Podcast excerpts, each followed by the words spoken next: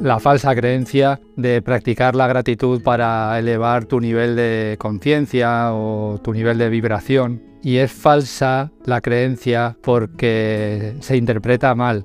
La práctica de la gratitud se interpreta como que hay que agradecer todo lo bueno que te pasa en la vida. Pero resulta que para ser espiritual y realmente elevar tu nivel de vibración, no basta con agradecer lo bueno que te sucede en la vida, ¿no? Como decir, jo, qué guay, ¿no? Todo lo bueno que me pasa.